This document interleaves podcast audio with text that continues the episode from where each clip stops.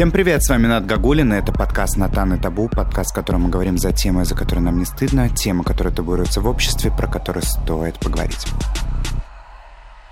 И сегодня у меня в гостях мой товарищ Руза, автор подкаста «Я могу ошибаться». Также я был в гостях у Рузы в его подкасте. Ссылочку вам оставлю в описании. И, Руза, привет! Здравствуй.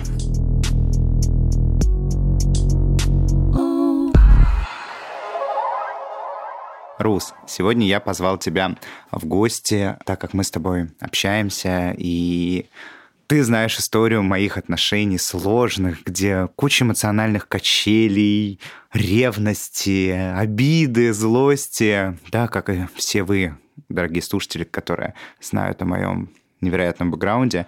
Я думаю, что Руза был тем человеком, который меня поддерживал в очень сложный для меня момент, потому что он разделял мои чувства, потому что сам прошел достаточно сложный, травматичный опыт. И сегодня я позвал Рузу, чтобы он поделился им тоже, рассказал, как он проживал это, как, что он чувствовал в эти моменты. Наверное, это тема, по которой, к сожалению или к счастью, я являюсь экспертом, потому что всю свою жизнь сознательную я вступаю в отношения, которые приводят к тому, что они становятся созависимыми. То есть на этапе спустя там условно полгода мы, собственно, начинаем друг друга уже видеть воочию и понимаем, что где-то мы не сходимся. Соответственно, потом уже начинаются эти траблы. Угу. Только спустя полгода вы понимаете, вы, ну ты, да, первые ты, полгода ты я счастлив. Ты счастлив. В отношениях. Вот я недавно анализировал свои прошлые отношения, и я понимал, что почему-то мозг так устроен, что в начале ваших отношений ты не замечаешь какие-то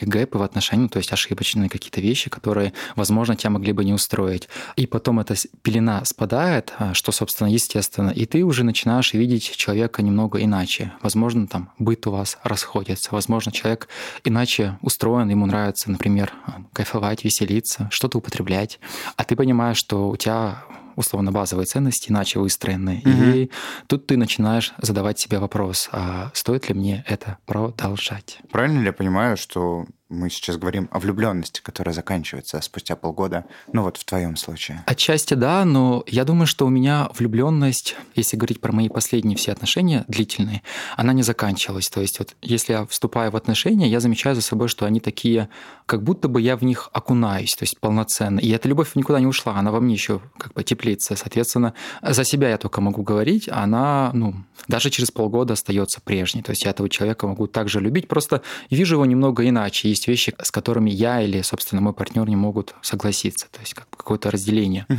Ну, влюбленность, она остается у меня, по крайней мере, на прежнем уровне, потому что я ее какими-то разными путями подпитываю. То есть вообще в отношениях я становлюсь таким игривым самцом.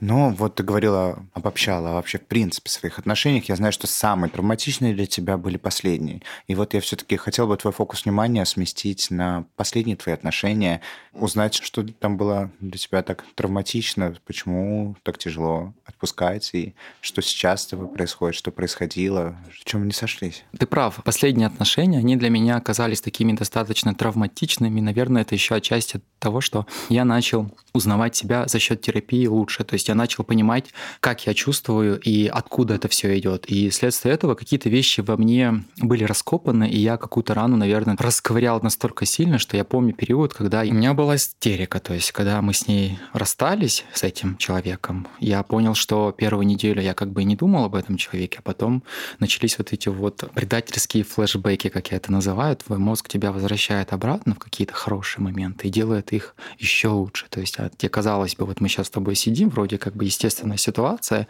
но почему-то спустя какое-то время, находясь вне отношений, ты эту ситуацию преобразовываешь, она становится для тебя, ну не знаю, прям... Сверхценной. Сверх очень ценно. И, конечно, я в терапии начал осознавать, что это естественная часть твоего какого-то этапа, то есть что твой мозг тебя обманывает. Но, блин, эмоции, я не знаю, для меня эмоции всегда были вот первоочередной вещью. Вот я ими живу. Для меня эмоция — это, знаешь, как для кого-то много зарабатывать. То есть у него есть цель много зарабатывать. У меня цель, например, жить эмоциями. Ну, бывает, когда человек не контролирует себя, вот есть какие-то влечения, когда он зависим. Вот без этого. То есть как бы я осознаю, что это любовь, и мне это важно. И, соответственно, мы с этим человеком разошлись, и через неделю я начал очень сильно тосковать. Я начал человеку писать, я был, благо, везде заблокирован. А почему и... вы расстались? Причина расставания, конечно, я могу только за себя говорить, потому что есть такая фраза, если дерево упало, надо выслушать историю твою, мою и этого дерева. Собственно, я могу рассказать свою историю. Да? Дере- дерева здесь нет. И ее тоже здесь ее нет. Ее тоже здесь нет. Поэтому сразу предупрежу, что эта история именно моя. Мы расстались спустя 10 или 11 месяцев отношений. К этому все и шло, но просто это было достаточно невзапно. В какой-то период, когда мы начали ссориться, я почему-то начал говорить, давай расстанемся. То есть я заметил за собой, что если я раньше этого не говорил, то сейчас при любой какой-то такой сложной ситуации я почему-то хотел убежать. Мне казалось, что этот человек меня недостоин, что мы не можем быть вместе, у нас разные ценности. И я так думал, что ну, в будущем у нас не может сложиться что-либо. Потому что для меня отношения это, знаешь, не здесь и сейчас. То есть отношения это я строю с человеком, с которым мне в будущем хочется как-то их развить. То есть для меня самый мой ценный ресурс это время. И, соответственно, я в эти отношения вкладываюсь. Ну, получается, ты живешь не здесь и сейчас, получается, ты живешь в будущем. Отчасти да. Ну, живу-то я здесь и сейчас, просто я планирую будущее свое. То есть... Это то есть сразу тебе нужна гарантия гарантии, что у вас будет свадьба, дети и так mm. далее? Нет, не то чтобы гарантия. Мне нужно для себя понять, насколько этот человек мне ну, это знаешь, как условно девушки перед тем, как встречаться, они там смотрят, будут у них красивые дети или нет. Ну, то есть в голове представляют. Так же я и делал. То есть я такой думаю про себя. Окей, человек мне подходит, мне с ним комфортно. Смогу ли я с ним построить свою жизнь? Я такой думаю, да, окей, смогу. Потом через полгода выясняется, что у человека есть свои какие-то загоны. Ну, в нашем с ней случае у нас все началось именно с наркотиков. То есть... А, Вы употребляли наркотики? Мы нет. Человек был достаточно сильно от них зависим более трех лет. Но это история по ее словам. То есть это она мне рассказывала. Ты об этом мы... не знал ранее? Ну, когда мы с ней познакомились, она мне сказала, что она употребляла, и вот полгода не употребляет. И я ей сразу сказал, послушай, для меня важно, чтобы в моих отношениях этого не было. То есть мы можем с тобой проводить вместе время, но если мы вступаем с тобой в отношения, я бы хотел бы, чтобы этого не было. То есть для меня это важно. У меня много было случаев, почему-то у меня все отношения с людьми, которые употребляют. Может, это что-то тоже значит. Конечно, вот. конечно, история про тебя. Ты же притягиваешь таких людей. Да, но, собственно, я сам как бы вне этого контекста, но люди меня вот такие окружают. Но у тебя другая зависимость. Вполне вероятно. Ну, Называется собственно... эмоциональная. Эмоциональная, да. И суть в том, что я ей об этом сказала, она такая мне ответила, не беспокойся, я полгода не употребляю, я сама хочу от, от этого избавиться. Потом, когда мы уже начали встречаться, я начал узнавать, что ее окружение, оно осталось прежним. Но мне казалось, это гипотеза, я могу ошибаться, что люди, которые тебя окружают, которые употребляют, они могут тебя неосознанно снова к этому. Это повышает Конечно. риск дополнительный, соответственно. Триггер, люди триггерят тебя постоянно. Да, у тебя сразу да. ассоциативный ряд о том, как вы угу. торчали, тусили, и это правда. Вот, я ей об этом сказал. Я сейчас, оглядываясь, понимаю, что мне не стоило это говорить, что я боюсь, что у тебя друзья вот такого склада, что ты с ними условно три года употребляла, и ты не поменяла свое окружение, ты ходишь в те же места, в тот же клуб. Соответственно, я за это забеспокоился. Она сказала, не беспокойся, все в порядке. Дословно фраза, ты в них любишь вырубишься за 10 минут. Я такой, окей, дело твое. Правда, мы тогда поссорились, но потом помирились. Спустя полгода она мне рассказала историю, что в какой-то момент, когда мы с ней поссорились, она поехала к ним и употребила снова. Вот, соответственно, знаешь, не хочется говорить фразу «а я же тебе говорил», но тут эта мысль мне в голову пришла. Я не стал ей об этом говорить, тогда я уже более-менее был таким уравновешенным. Я ей сказал, мне очень тяжело, я понимаю, что эта ситуация произошла, но мне приятно, что ты сейчас об этом сказала. И правда, мне было правда тяжело я в другой ситуации наверняка бы, ну, расстался бы как минимум. То есть я бы скандал устроил, бы сказал, бы, да как ты можешь, я же тебе говорил и так далее. Тогда я сел спокойно. Вот как говорил Федор Михайлович Достоевский, людей любить тяжело, но скрипя зубами, порой их нужно любить такая ситуация. И, соответственно, я понимал, что, окей, ситуация произошла, но я человека люблю. И я смогу перешагнуть через этот момент. Я ей поверил. Вот. И она после этого ко мне вернулась, сказала, что я с тобой согласна, что мне не стоит общаться. Я им написала какие-то там письма, я хочу с ними прекратить общение. Это была ее инициатива. Она захотела, как это у нас сейчас модно говорить, договоренность у нас с ней была. Собственно, что она с ними не будет общаться, хотя бы пока у нее это зависимость не уйдет. И я сказал, если ты в этом уверена, пожалуйста, как бы дело твое. Соответственно, этот момент мы прожили, она в эти клубы не ходила, с ними не общалась. Прошло полгода, настало лето. Пора уже, собственно, оголяться. В хорошем смысле этого слова. Я был в горах, в походе 2000 метров над землей. Возможно, кислород мне в голову ударил. Она мне пишет, я у нее просто спрашиваю, как у тебя дела, какие у тебя планы на выходные. Она мне говорит, я в пятницу иду в то место. Ну, как бы, знаешь, ставит меня перед фактом. Хотя была договоренность, что мы это место как бы забываем, туда не ходим, потому что там вот разврат. Я не знала, как себя вести в этой ситуации. Я как бы понимал, с одной стороны, что она имеет на это полное право, это ее жизнь, и тут ее никто не может запретить. А с другой стороны, я понимал, что у нас была договоренность, и эта договоренность для меня как таковой оберег. То есть я чувствовал себя защищенным, и мне эти договоренности начали нравиться. Я понимал, что есть договоренность, и мы вот следом. Возможно, это не всегда коррелирует с жизненными какими-то ситуациями, но вот в тот момент я понял, что это вот супер ок. К сожалению, когда ты оказываешься в ситуации, когда тебе нужно вот эту договоренность вспомнить, ты как будто бы, знаешь, я не знаю, как это по-модному, газлайте, что ли, ты как будто бы на него, на этого человека накидываешься и ограничиваешь его, его в правах. Напоминаю ему о том, что ну, вообще-то да. мы договорились. Да, вообще-то мы с тобой договорились об этом, как мне в этой ситуации теперь быть. И она, конечно, в роли жертвы мне начала говорить, это моя жизнь, я делаю то, что хочу. И одна из последних ее фраз, Руза, я хочу наслаждаться жизнью, я хочу веселиться, и я хочу отдыхать там, где я хочу. Я ей сказал, хорошо, мне было очень неприятно. Я сказал ей фразу, о которой я, конечно, после этого очень сильно жалел. Давай с тобой расстанемся.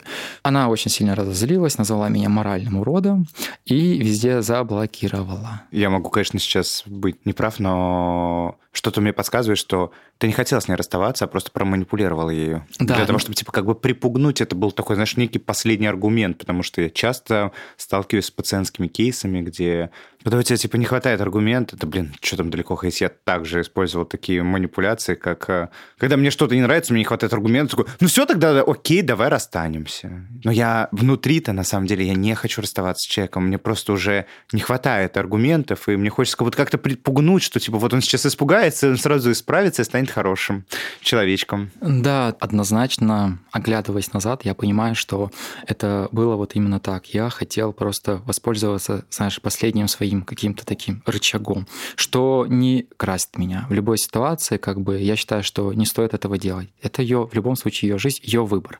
Соответственно, она меня заблокировала, и первую неделю я был там еще в походе, не так сильно я этими беспокоился. Друзья вокруг, все хорошо. Потом вернулся домой на дачу, и тут бац, нахлынуло все. Я понял, что человек мне не пишет, не выходит на связь, как обычно, не просит моего внимания. И, конечно, я начал вот истошно сходить с ума. Я начал ей писать, я начал ей писать. Оказывается, есть такая возможность, ребята, если вдруг вас везде заблокируют, вы можете отправлять по рублю в Тинькове или в Сбербанке, писать сообщение, там, по-моему, 218 символов. Отправлял много рублей. Можно сказать, что это был газлайтинг, по-моему, когда ты вот преследуешь жертву. Сталкер. Сталкер, да. Я, ее. Да, да, в какой-то степени это однозначно было так, но это было, знаешь, э, в той степени, она мне пишет, не пиши мне, я ей не писал какое-то время, потом снова. Но это продолжалось до такой степени, что я ей цветы отправлял, пытался как-то внимание свое проявить. То есть цветы она принимала, я такой думал, ну, блин, цветы раз принимает, значит, может, она, ну, еще... Растаяла. Да, растаяла. Там периодически, я помню, пару раз мы даже созванивались, но фраза ее, которую я вот тогда услышал, она сказала то, что Руза, прости, но это точка невозврата, что у наши отношения, они уже закончились. Соответственно, мне было ужасно больно. Благо у меня был один психолог, потом их стало два, дошло до трех психологов. То есть я неделю ходил к трем психологам, пытался как-то себя из этой ситуации вытащить, что, собственно, не рекомендую делать. Ну, это длилось, наверное, где-то там месяца три-четыре. Я это все проживал, было тяжело. И продолжалось и... сталкерить, получается? Нет, нет, нет, я перестал это делать, наверное, где-то спустя месяц-полтора, наверное. То есть после этого я ей не писал, не было никакого общения. То есть мы разошлись. Ну, периодически, конечно, я заходил через интернет, смотрел, как она там проживает. Жизнь ее вернулась в обычное русло, клубы, музыка, туса, друзья, все как обычно. То есть как будто бы, знаешь, этих 10 месяцев отношений не было. Это, конечно, меня порой там коробило, мне было обидно. Что она выбрала наркотики и тусовку, а не тебя? Я не знаю по поводу наркотиков, может быть, их и не было, но она выбрала, да, прежнюю жизнь, то есть ей было ок, я подумал, блин, ну раз так, ну я сейчас так думаю, тогда, конечно, я был обижен. Соответственно, через какое-то время мне приходит сообщение, там спустя, по-моему, 5 месяцев, рубль приходит от нее, и она пишет мне «Сучара». Вот я помню, с тобой это как раз обсуждал, я консультировался, можно такой Звонил дружеская мне, да? консультация была. Я говорю, Натан, ну вот мне прислали рубль, написала девочка, моя уже бывшая, «Сучара, что мне делать?» Я люблю очень такие примитивные, тупые вопросы, как мне быть, потому что когда ты такие вопросы задаешь, ты себя ответственность перекладываешь на другого человека. И вот я хотел Натану переложить эту ответственность, но оно безуспешно вернулось обратно ко мне. Собственно, я с ней созвонился, и мы после этого начали как-то еще общаться. То есть это продолжалось, наверное, после этого месяца полтора-два. Она... А сколько разрыв получается? Вот вы 11 месяцев встречались, и разрыв... Полгода где-то. Полгода вы не общались. Ну, да. Есть, вот спустя полгода она с тобой вышла. На связь. И что было дальше? Дальше мы начали общаться, видеться. Она в Москву переехала. Но мы сразу договорились. Инициатива была с ее стороны, что я отношения не хочу, давай просто как бы проводить вместе время. Ты правда не хотел отношений? Нет, конечно, я хотел отношений, я ей об этом говорил, но я ей сразу сказал то, что я принимаю твою точку зрения. На самом деле, на тот момент я уже достаточно сильно себя бустанул, и я порой сам себя поражался, как бы мое эго не увеличилось, я понимал, насколько я стал хладнокровным. То есть я принимал ее точку зрения, и я ей сказал искренне, давай поступим так, я хочу отношения, но если ты этого не хочешь, их не будет. Но если ты понимаешь в какой-то момент, что ты готова проявить инициативу, и тебе они были бы интересны, ты мне дай об этом знать. То есть я тебя не буду по этому поводу там пинать. Соответственно, этого не было у нас вот пока мы с ней там сколько месяцев, два-три общались, но знаки внимания она очень хотела. То есть ей было важно, чтобы я говорил ей, что я ее люблю. Порой она такая ночью, когда мы ложились спать, скажи, а ты меня любишь? Соответственно, я ей задавал вопрос, почему ты спрашиваешь об этом, как бы, что ты хочешь услышать? Потому что мне казалось такая какая-то форма, не знаю, то ли манипуляция, я не знаю, как это объяснить, но я понимал, что это что-то нечистое, тут какой-то грешок кроется. Соответственно, она, вот мне кажется, когда человеку не проявляешь внимания, этот человек начинает его... Вот знаешь, тут пошла какая-то обратная реакция. То есть я ей давал свое внимание, писал ей, написывал, она меня игнорила, и она не выходила вообще на связь. Потом я перестал это делать, она увидела, как я начал жить своей жизнью, у меня вон подкаст идет, раскручивается, люди приходят, я там хохочу, смеюсь, вовсю говорю про свои прошлые отношения и будто бы ее забыл. Ну, что на самом деле к этому и шло. И тут она поняла, что аж как так? Ты не можешь меня забыть.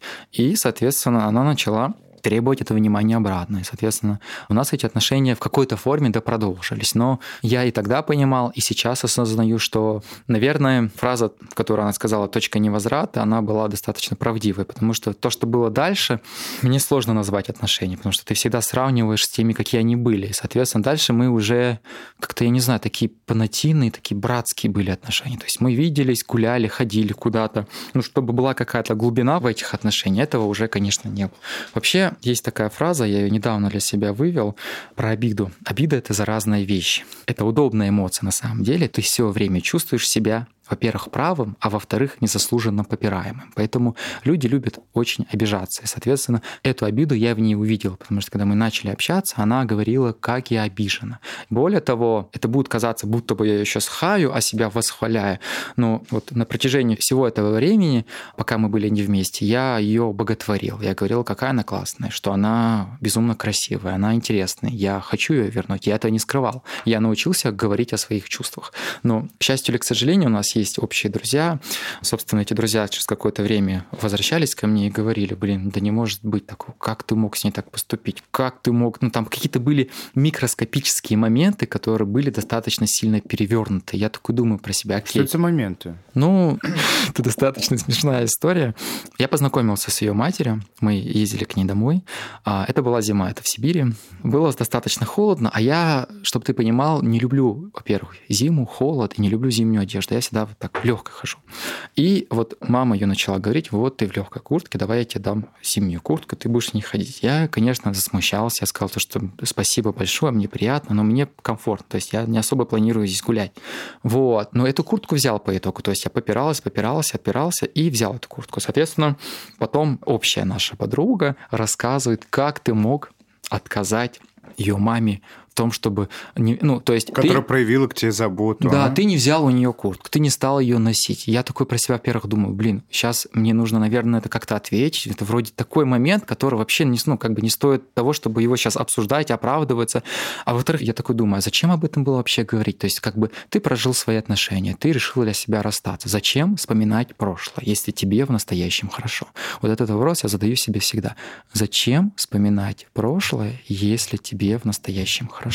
Поэтому я этого не понимал. Я, конечно, про себя знал, что я эту куртку, во-первых, взял. Вот даже сейчас я этого говорю, мне кажется, это достаточно таким забавным моментом. Во-вторых, я понял, что мне не стоит даже это говорить. То есть были такие моменты, когда, знаешь, этот человек пытался меня за счет этой обиды возвыситься. Мне это казалось странным. То есть угу. я к чему это все веду? К тому, что мне всегда казалось, что я такой рациональный, осознанный, взрослый человек, который как бы стремится к каким-то таким осознанным, зрелым, гармоничным отношениям. Но по итогу я как будто бы, знаешь, какое-то болото, оказываюсь в болоте, и потом поражаюсь, а как такое произошло? Вроде я стремился к лучшей жизни, а люди, которые в мою жизнь приходят, вообще как бы диаметрально от этой истории. И, соответственно, поинты у меня собирались, и я поражался, как такое возможно? И самое удивительное, потом, когда она мне написала «Сучара», я же ответил ей. Я понимал изначально, что я, независимо от того, что бы она про меня не говорила противоречиво, то, что мне могло бы не понравиться, я понял, что когда человек мне написал, как будто бы это все пошло кое-куда, я просто забыл напрочь, какая она была для меня в этот период ужасная. Да, это как раз-таки очень противоречит той фразе, которую ты сказала про прошлое и настоящее. Зачем э, мне вспоминать прошлое, если мне в настоящем хорошо? Ну, значит, не было так в настоящем хорошо, раз ты так быстро отозвался на прошлое. Моментально. Моментально, моментально. Да, я понял, что эмоции, они достаточно, я не знаю, возможно, кому-то даются они, вот, и нужно ли, я не знаю, контролировать их. Кто-то, наверное, может быть таким холодным, но я для себя осознал, что я все время вот возвращаюсь в пучину, когда я понимаю, что я эмоционально человека зависим. То есть, если мне человек дорог, если я влюблю, то как будто бы я становлюсь, вот, знаешь, оголенным перед этим человеком и вот жду этого человека. Вот. Но благо за счет терапии я стал сильнее, я стал более открытым. Я говорю сейчас такие вещи, которые я бы ну, года два назад не мог бы помыслить. Я не боюсь своих эмоций, я не боюсь тех чувств, которые я проживаю. То есть я говорю о них открыто. Соответственно, для меня это больше про открытость. Я просто понял, что открытость — это не всегда слабость. То есть ты можешь быть открытым, и только от тебя зависит, разрешишь ли ты себя кому-то обидеть.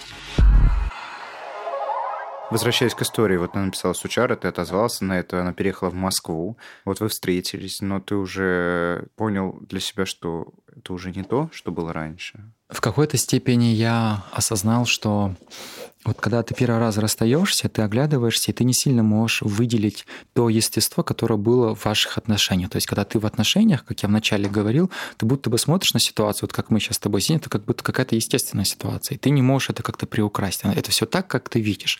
А когда проходит время, ты это обеляешь, это становится, там, не знаю, чуть ли не самой лучшей твоей жизнью. И, соответственно, я вернулся обратно в эти отношения условно, и я понял, что человек, которого я в своей голове представлял, таким красочным. Он не такой. То есть я порой сидел напротив него, она мне что-то рассказывает, и я думаю в своих мыслях, а надо ли мне оно вообще? То есть я не проживал эти чувства, вот, сидя напротив этого. То есть я не был в моменте, я не жил здесь и сейчас.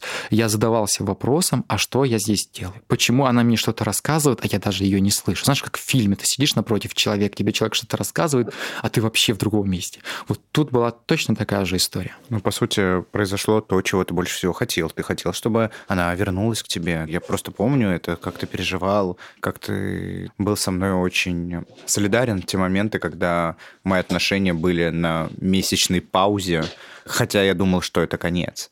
Я помню, что ты до безумия хотел, чтобы она вернулась. Так она вернулась, твое желание исполнилось. Слушай, есть такая одна важная вещь для меня. Я вот был недавно на Випасане, десятидневно, и я для себя вывел одну очень важную вещь. Я понял, что мне важно научиться быть наблюдателем, научиться отождествлять свои воспоминания и то, какой я есть. То есть мои какие-то чувства — это не я еще, это просто мои чувства. Они могут быть разными. Соответственно, я вернувшись, я понял, что это всего лишь чувство, которое я прожил и которые, возможно, были со мной какой-то период. Но то, какой я здесь сейчас, он хочет другого, он хочет идти дальше. И это не говорит о том, что я взял и ушел. Я не уходил. Мне с человеком было комфортно, я готов был с ним строить отношения, но это базировалось на чем-то другом. Там был совершенно другой фундамент. Я понимал, что теперь мои отношения, они достаточно такие рациональные. Я понимал, что если человек начнет опять условно, назовем это, блудить, я просто возьму и уйду. Я не буду, знаешь, как раньше, какие-то скандалы устраивать, манипулятивно что-то пытаться ее удержать и так далее. Я просто выберу себя. И, соответственно, эта позиция, она мне ближе. Я понимаю, что эта позиция, она говорит обо мне. Это меня защищает. Вот и все. Ну, а разве вот это вот прошлое, ты знаешь, это как будто звучит так, что, ну вот прошлое Руза, да, который вот был тогда, его больше нет. Есть я сейчас настоящий, и вот это вот прошлое, оно не про меня, не для меня и так далее. Ну, возможно, ты не так меня услышал, или я не так объяснил, но тут имелось в виду не то, чтобы мое прошлое это не про меня, это все про меня. Просто я начал это осознавать, что прошлое оно было, и оно прошло. Соответственно, сейчас я не могу руководствоваться прошлым. Сейчас mm-hmm. я руководствуюсь тем, какой я сейчас. Натан, я тебе просто хочу сказать, что для меня сегодняшний я – это другой нежели вчерашний. Да мы каждый день да, Каждый меняемся. день мы меняемся. Как мне сказал мой психолог, жизнь – это процессы. Жизнь не стоит на месте, жизнь не устроена так, как мы себе в голове ее запланировали. Мы просто якоря раскидываем на протяжении да. всей жизни, и почему-то фиксируемся на них. И они мешают нам, кстати, конечно, двигаться конечно. вперед. Вообще, люди, когда к чему-то сильно привязываются, это сильнее бьет по нему. То есть, чем сильнее ты от кого-либо или от чего-либо зависим, то это сильнее по тебе потом ударит. Так а чем она все закончилась? Так я не понял. Вот. А чем я тебе могу рассказать. Закончились эти отношения в итоге? Как я понял, они закончились. Я не знаю, что будет завтра, но на сегодняшний день я знаю, что они точно закончились, потому что а, то есть ты допускаешь мысль о том, что они могут продолжиться? Я не знаю, Натан, что будет даже через пять минут. Может быть, через пять минут я такую мысль скажу, что ты меня отсюда выгонишь. Ты так можешь? Я, возможно, скажу, что тебя не все любят. Я знаю. Я знаю, что меня не все любят. Меня не должны все любить. Это нормально. Я же не какая-то бумажная купюра, чтобы меня все любили. И подкаст мой может не всем нравиться. Это тоже нормально, ты же понимаешь. Очень хорошо понимаю. Собственно, ты меня спросил, закончились ли мои отношения. Да, они закончились, но именно я говорю про сегодня. Завтра, возможно, мы снова сольемся, кто его знает. Э, вспоминая историю твою, когда мы были в Питере, я помню, ты был в истерике, плакал, тоже говорил, что это все, это конец я написал последние слова. Мы, мне кажется, мы все всегда пишем какие-то последние слова, которые, ну, ни черта не последние. Да, как, как говорила Юля Дордова в одном из выпусков, я думал, что это точка, оказывается, запятая. запятая. Вот, соответственно, я помню этот момент, когда ты, у тебя было достаточно такое серьезное намерение перестать с этим человеком общаться. Я тебя спрашивал, почему ты это хочешь? Ты мне сказал, что вы разные, что этот человек причиняет тебе боль. Ты идешь дальше. Все. Казалось тебе на тот день, что это конец? Казалось. Но что потом? Ты знаешь, каким выводом я пришел? что мне тяжело доверять другим людям, да, потому что я себе не доверяю, да, как я могу доверять кому-то. Это и не хорошо, и не плохо. То есть, знаешь, когда я себе говорю, так, я сегодня лягу спать пораньше, потому что я пипец как устал, я дико выгорел, а тот же самый я спустя, да, там, два часа иду на какую-то тусовку, встречаюсь с друзьями, прихожу домой под утро, сплю 3-4 часа иду работать. И такой, да что же это такое? Поэтому как я могу, в принципе, довериться другим людям, если я себе не доверяю? Поэтому, когда мы говорим себе о том, что все, это конец, больше никогда, и, знаешь, это похоже на то же самое, ну вот с понедельника точно начну. Вот, вот, вот, вот. История как про курение, да, мы знаем, про то же самое зависимость, да, про кофе. Я или там про сладкое все, не буду сладкое жрать. То же самое про людей. Все, я с этим человеком больше не буду. Но что мы видим? Как вы видите, мои отношения продолжаются уже 11 месяцев. Ты счастлив в них? Конечно, счастлив. Я счастлив каждый день. Ведь счастье – это выбор не только конкретно с человеком, да, я в принципе достаточно счастливый человек. А ты? Я думаю, что да. Как-то в этом выпуске как раз... В этом выпуске ты почувствовал себя счастливым. В том числе. Я имею в виду, когда ты у меня был в гостях, последний вопрос, который я тебе задал, я попросил тебя задать мне вопрос. Ты меня спросил, ты счастлив? Я тебе ответил, думаю, что нет. Сейчас я могу сказать, что да, потому что вот этот вот внутренний конфликт, который у меня был, он все становится разрешаемым. Поэтому вот это для меня такое блаженное состояние, когда ты начинаешь чувствовать и осознавать, кто ты есть, когда ты начинаешь понимать, откуда у тебя эти чувства, как ты их проживаешь, тебе становится намного проще. Поэтому вот сейчас я понимаю, сидя напротив тебя, что я в полной степени счастлив. Не хватает, конечно, дворца, хорошей женщины, желательно двух, и миллиона долларов для полноты. Какой ты материалист все-таки, Роза. Полчаса загонял про ценности да, духовные. Да, да, да. да. Вот, вот оно все и вскрылось, дорогие слушатели. Обратите внимание, какие двойные стандарты. Да. Возвращаясь к твоему вопросу, после того, как я вернулся с моей поездки, я этому человеку написал, там прошло почти 12 дней, давай встретимся, погуляем, пройдем вместе время.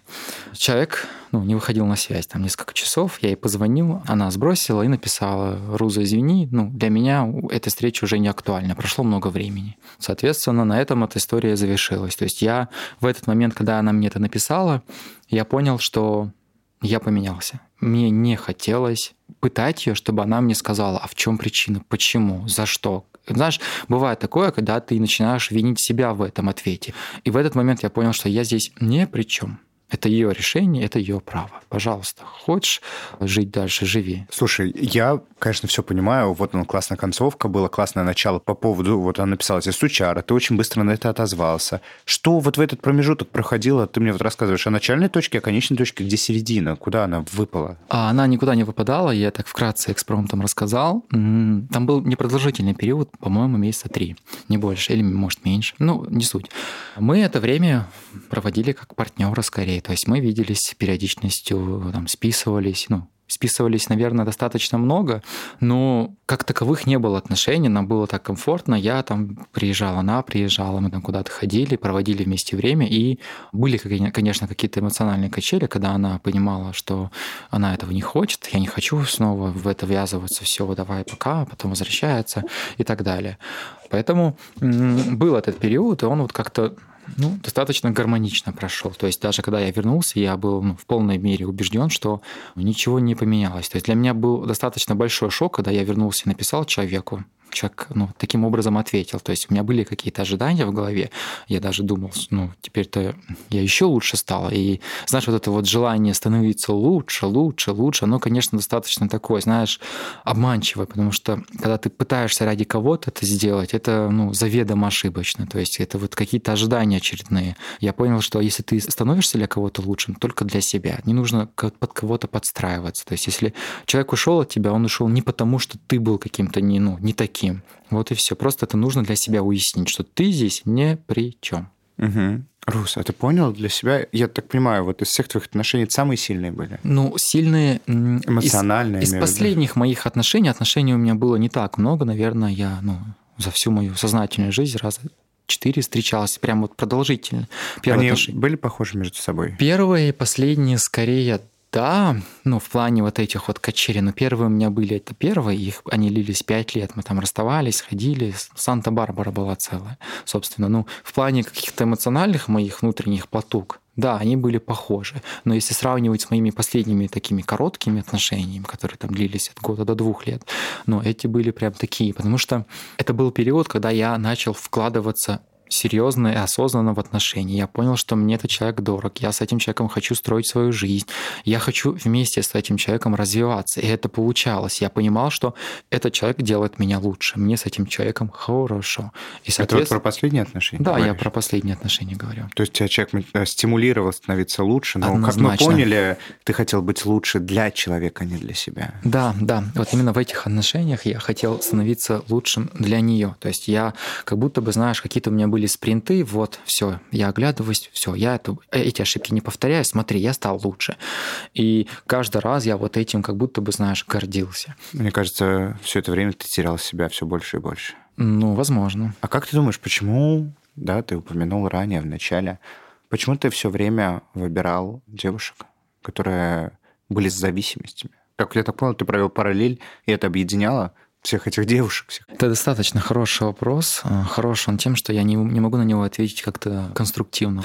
Но параллель между ними однозначно есть. Я замечаю за собой, что я выбираю для себя достаточно сложных персонажей. То есть у меня не было отношений, даже с психологом на эту тему общался, а почему я не могу построить или посмотреть на человека, который, казалось бы, ну, такой простой, назовем это так, то есть которым можно жить спокойно, гармонично, знаешь, вот как, как обыденно. Но почему-то я всегда вижу человека неоднозначного, неординарного, все прям горит внутри. Ты знаешь, я думаю, что это в том числе очень сильно характеризует тебя. Вот я, например, вспоминаю свои отношения. Блин, все мои отношения были такие супер разные. Ничего общего между моими отношениями, да, там, моим партнерством с другими людьми вообще нет ничего общего. И такой, как бы, я такой анализировал как-то, и такой думал, блядь, Хорошо, что меня характеризует, что, какие есть общие черты? Да нету этих общих черт, но, видишь, ты увидел некую закономерность в своих отношениях, что есть да, определенные сложности с зависимостями этих партнеров, в том числе, которые коррелируют с твоей зависимостью. И вот ты говоришь о сложности этих людей. Считаешь ли ты себя сложным человеком? Да, однозначно я считаю себя сложным человеком. Вот она, думаю, ты сам как в целом, зная меня уже почти год, в курсе, каким я могу быть, особенно когда я чем-то недоволен или в обществе людей, которые мне не нравятся. То есть я могу быть достаточно категоричным, острым. Заносчивым. Заносчивым. Но вот я буду рад, если ты озвучишь то, что ты чувствуешь, когда ты вот, ну, условно, последние наши какие-то встречи, когда мы куда-то ходим. Ты же сам замечал, какими я могу быть неудобным. Ну, и мне кажется, что я достаточно порой неудобен. Ну, это моя такая, знаешь, защитная позиция. Я считаю, что... Просто дело в том, что, может быть, на тебя никто не нападает, и ты считаешь, что нужно защищаться там, где этого даже не нужно делать. Я обратил внимание, я тебя не видел три месяца, ты начал утрачивать э, эту некую гибкость ты стал менее гибким? Я думаю, что это следствие терапии, потому что у нее есть обратная сторона. Она делает из тебя, наверное, в какой-то степени таким не хочется говорить сухим, но ты становишься таким плоским. То есть ты все время думаешь о своих чувствах, о своих эмоциях, о своих каких-то границах. Ты начинаешь всегда это во всех анализировать. Да, над этим тоже нужно работать, я это понимаю. Но я начал за собой наблюдать, что я не хочу больше терпеть. Я не хочу быть тем обиженным человеком, который жил всю жизнь в Москве, и мне всегда казалось, что меня тут недолюбливают. Мне казалось, что вот, тут меня не принимают, тут меня не хотят. Знаешь, а, вот такие у меня были мысли. Сейчас я понял, что есть я, и это самое главное. Вот есть моя какая-то позиция, ну, в разумных, конечно, границах. И, конечно, я думаю о своих границах. И отчасти я с тобой согласен, я стал менее гибким. Сейчас я понимаю, что для меня важно эмоциональный рост. То есть я в этом направлении очень сильно стараюсь развить себя. И, соответственно, если я вижу какую-то вещь, которая не подобает каким-то моим внутренним ощущениям, конечно, я об этом скажу открыто. То есть я начинаю защищать свои границы. А как человек себя поведет, ну, это меня уже не беспокоит. Это его как бы решение. Может обидеться, может не обижаться. -то. Я здесь при чем? Угу. Хорошо сказано. Мы поговорили сегодня достаточно на такую тему извечную отношения между людьми и каким выводом, да, на сегодняшний день, говоря про здесь и сейчас, ты пришел касательно именно отношений между людьми? ну, нет ничего однозначного. Все, все индивидуально. Все неоднозначно, все да? неоднозначно. Слоган, российский слоган. Российский слоган. На самом деле, какие-то границы, рамки мы сами устанавливаем, и если нам так комфортно, мы так и живем. Как сказал один мудрый человек, когда ему задали вопрос, вот я там в абьюзивных отношениях, муж меня бьет, но мне так вроде ок. И этот человек ответил ему, если тебе так комфортно с ним, ну живите, живите счастливо. Вот и все. То есть я свою пелену на других не переношу, то есть я не говорю, как жить другим. Если вам так нравится жить, живите. Поэтому нет какой-то универсально выстроенной, знаешь, вот это опять фраза из психологии, какой-то модели, как угу. надо жить. Нет такого. Живите так, как вам комфортно. Но для меня в такие фразы гармоничные отношения, осознанные отношения, они много значат. То есть мне хочется все-таки говорить о них чаще. Мне хочется разговаривать с человеком напротив, а не, знаешь, устраивать обидки, как я говорил тебе. Обижаться вообще это очень удобно и универсально. Поэтому обижаться я не хочу. Я работаю над своим эго. Я вот желаю каждому задуматься, э, как минимум забить в интернете, что такое эго. И понять, что порой, когда у тебя э, оно умеренно, это дает тебе больше. Как говорится, лучше сделать один шаг назад, чтобы сделать потом два вперед. Прекрасно сказано. Последний вопрос тебе задам. Рус, считаешь ли ты, что твои последние отношения были абьюзивными? Конечно. Кто выступал в роли абьюзера? Я думаю, это было взаимно. Взаимный абьюз. Бывает такое? Есть конечно, такой термин? конечно. Ты знаешь, э, я считаю, что когда отношения абьюзивные, нету там кто-то один абьюзер, а я такой жертва. Нет, вы оба абьюзеры, один прово... Это же такие игры, манипуляции, провокации, стимуляция, да, вот этого самого абьюза. И Роза прав в том, что если вам действительно комфортно в этих отношениях, если вам не хватает этих эмоций, то находитесь в этих отношениях, развивайте их и продолжайте играть в эти игры. Но если вы стремитесь к здоровому контакту с собой, да, в первую очередь с собой и окружающими. Мне кажется, история Розы сегодня показала, как можно к этому прийти, осознать и понять это. Что ж, с вами был подкаст «Натан и табу». Сегодня у меня в гостях мой товарищ Руза, автор подкаста «Я могу ошибаться». Ссылка будет в описании. Также подписывайтесь на мой телеграм-канал, оставляйте свой донат за выпуск. Ссылка также будет в описании, либо угостите меня кофе. Также подписывайтесь на мой блог в Инстаграме и на мой рабочий аккаунт в Инстаграме, где я делюсь различными психологическими кейсами. А также вы сможете узнавать самыми первыми о выпусках в нашем телеграм-канале. Что ж, увидимся в следующем выпуске. Всем спасибо, до встречи, пока.